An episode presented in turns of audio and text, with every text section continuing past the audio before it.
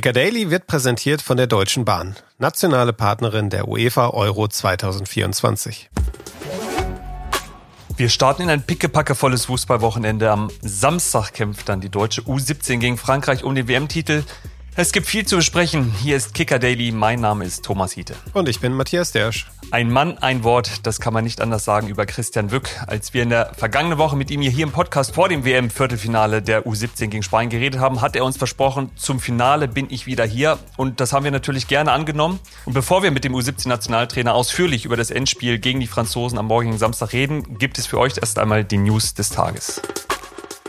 Ohne Verein steht Nico Schulz seit seiner Trennung vom BVB im Sommer ja schon länger da. Jetzt hat der frühere Nationalspieler aber auch noch Probleme mit der Justiz. Die Staatsanwaltschaft Dortmund hat Anklage gegen Schulz erhoben wegen des, ich zitiere, Verdachts der gefährlichen Körperverletzung in drei Fällen zum Nachteil einer ehemaligen Lebensgefährtin. Die Taten sollen sich an drei Tagen im Januar, März und August des Jahres 2020 in Dortmund und Berlin ereignet haben.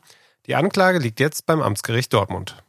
Gerüchte um Serou Girassi gehören mittlerweile fast zur Tagesordnung. Konkreter wird es nun in England. Wie der Guardian berichtet, soll neben Newcastle United auch Manchester United Interesse am Stuttgarter Torjäger haben. Jener Guardian also, in dem Girassi kürzlich in einem Interview sagte, jeder weiß, dass die Premier League einer der stärksten Ligen der Welt ist.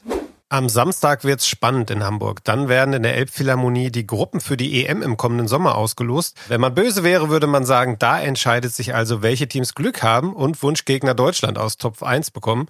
Sportdirektor Rudi Völler würde da aber wohl laut protestieren. Er verzichtet auf einen Talisman bei der Auslosung und hat jetzt gesagt, er sei total optimistisch, was die EM anginge.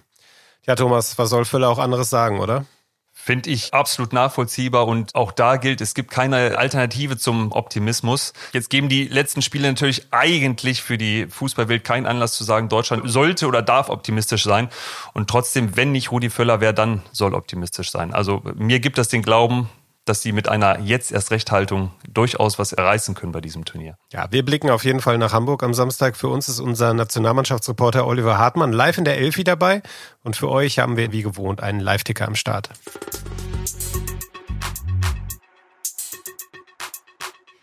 Viel ist in den vergangenen Monaten und Jahren über die Qualität des deutschen Nachwuchses geschimpft und gejammert worden. Doch jetzt schickt sich die U17 des DFB an, den schlechten Ruf zu korrigieren.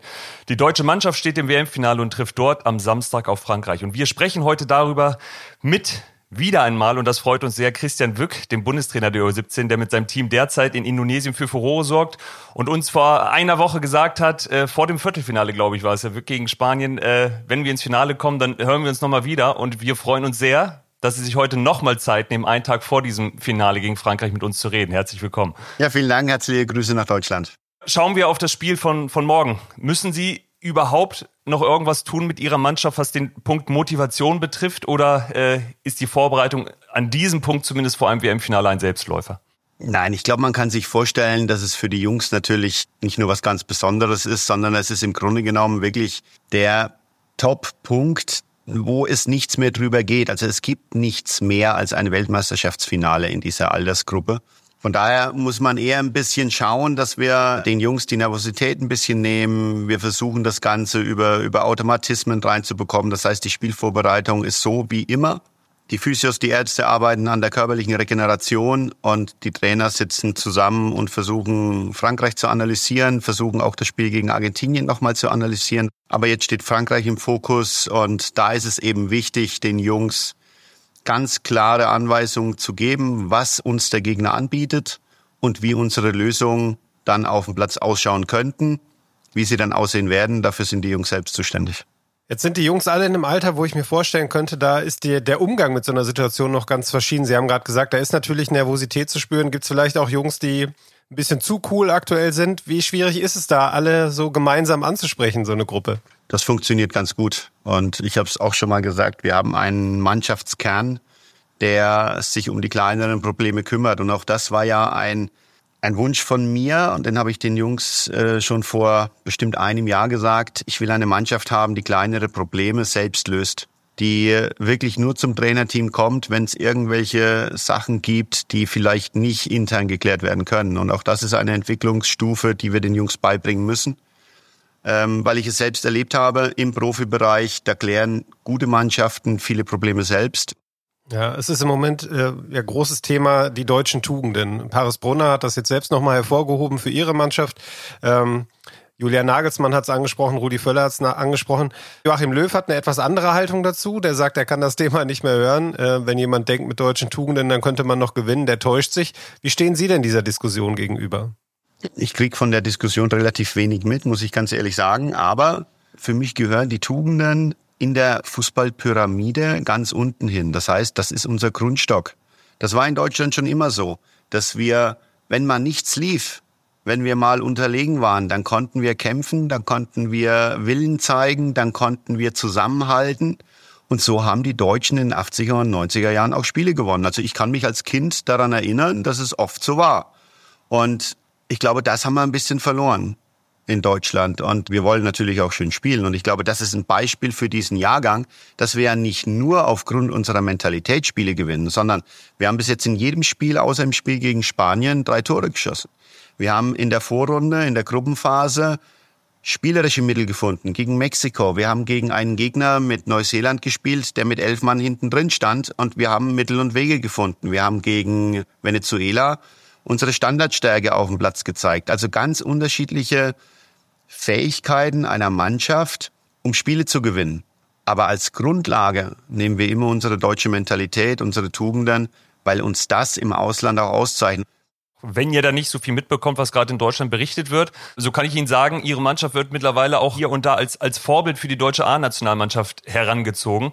Wie kriegen Sie das mit? Wie kriegt die Mannschaft das mit? Und bekommt ihr auch direktes Feedback vom DFB? Kapitän Ilka Gündogan hatte schon bei, bei X eine Nachricht an euch abgesetzt und Glückwünsche jetzt äh, nach dem gewonnenen Halbfinale gesendet. Bekommt ihr dann ein Feedback auch aus den eigenen Reihen?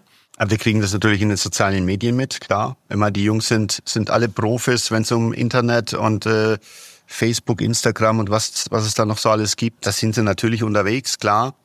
Wir haben jetzt gegen Argentinien ähm, den äh, Mario Götze zum Beispiel angeschrieben und haben um ein Motivationsvideo gebeten. Oder einen Guido Buchwald, der ähm, in Deutschland wirklich richtig berühmt wurde wegen einem Spiel gegen Diego Armando Maradona. Und äh, da hat er eben gezeigt, dass man mit deutschen Tugenden einen Weltklasse-Spieler ausschalten kann. Und äh, mir war wichtig, dass aus diesen Mündern nochmal an die Spieler herangetragen wird, wie wichtig es eben ist, ein Jugendturnier zu spielen auf diesem Level, wie wichtig es ist, zusammenzuhalten. Und genau das waren in diesen Motivationsvideos von den beiden eben der Inhalt. Und ähm, die haben auch ein ganz kleinen Teil dazu beigetragen, dass wir die Argentinier in diesem Halbfinale im Elfmeterschießen dann geschlagen haben. Jetzt steht das Finale an gegen Frankreich. Äh, da haben Sie schon gute Erfahrungen mitgemacht. Sie haben im Juni bei der U17 EM die Franzosen geschlagen im Elfmeterschießen. Inwiefern spielt das Spiel damals noch eine Rolle jetzt in der Vorbereitung? Ich glaube, es spielt gar keine Rolle mehr. Wenn man, wenn man das Spiel nochmal heranziehen möchte, dann aus psychologischer Sicht, einfach um den Jungs zu zeigen, was möglich ist, wenn wir unsere Leistung abrufen. Wir haben ja in der Europameisterschaft zweimal gegen sie gespielt, einmal in der Gruppenphase, da haben wir 3-1 gewonnen und eben dann im Finale im Elfmeterschießen. Das heißt, ich glaube, der psychologische Aspekt ist etwas auf unserer Seite. Die Franzosen haben eine, auch eine sehr gute Weltmeisterschaft gespielt. Sie haben erst ein Gegentor bekommen ähm, sind sehr defensiv stabil, haben natürlich eine körperliche Wucht, vor allen Dingen in der Innenverteidigung. Ähm, die schlägt uns nochmal. Also die haben, glaube ich, ich weiß nicht, zwischen 1,90 und 2 Meter große Innenverteidiger, die auch nur Fußball spielen können. Und natürlich dann schnelle Stürmer. Das heißt, wir müssen uns da schon was einfallen lassen. Aber es wird keine große Überraschung auf beiden Seiten geben. Jetzt stehen wir vor dem Finale. Da schon in die Zukunft zu blicken, fällt wahrscheinlich relativ schwer. Ich versuche es trotzdem mal. Sie sind aktuell der erfolgreichste DFB-Trainer. Welche Pläne haben Sie für die Zukunft? Reizt Sie auch mal vielleicht der Bundesliga-Job bei einem Verein oder ähnliches? Reizen tut mich sehr viel. Ähm, liegt ja nicht an mir, ähm, wo, wo der Weg hingeht. Ich kann nur sagen, ich äh, habe es in, in anderen Interviews schon gesagt, ich bin ein Trainer, der, der sehr stolz ist, für den DFB zu arbeiten, der ähm, Deutschland und seine Art Fußball zu spielen auch im Ausland vertreten darf. Ähm, ich weiß aber auch, dass mein Vertrag jetzt ausläuft im, äh, im nächsten Jahr. Wir haben alle U-Trainer haben nur einen Einjahresvertrag damals bekommen. Ich bin gespannt, wo der Weg hingeht. Also wir, wir würden gerne verlängern, zumindest dieses Gespräch, sind aber am Ende angekommen. Deswegen, Herr Wück, vielen, vielen Dank für die wiederholte Zeit für uns bei KK Daily und ganz, ganz viel Erfolg für morgen gegen Frankreich im Finale. Vielen Dank. ich stehe gerne als Weltmeister dann äh, für die nächste Kicker Podcast-Folge zur Verfügung. Auch da würden wir wahrscheinlich drauf zurückkommen. Danke, ciao. Vielen Dank.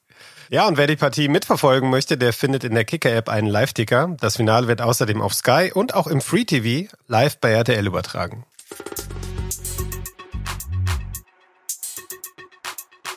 Sag mal, Thomas, hast du eigentlich eine Sammelleidenschaft? Äh, früher als Kind auf jeden Fall. Also es fing wie so vielen wahrscheinlich mit Panini-Bildern an, die ich gesammelt habe. Sogar mit fünf Jahren schon die WM 1986, was bis heute eines der Highlight-Hefte für mich war. Auch Bundesliga-Bilder habe ich gesammelt. Ist im Laufe der Jahre aber weniger geworden. Autogrammkarten gab es noch viele oben auf dem Dachboden, habe ich vom ersten FC Köln. Ja, okay. Ja, ich komme drauf, weil ich heute vor der Aufzeichnung ein Interview in unserer Kicker-App gelesen habe über einen Fußballhistoriker. Hardy Grüne heißt der Mann.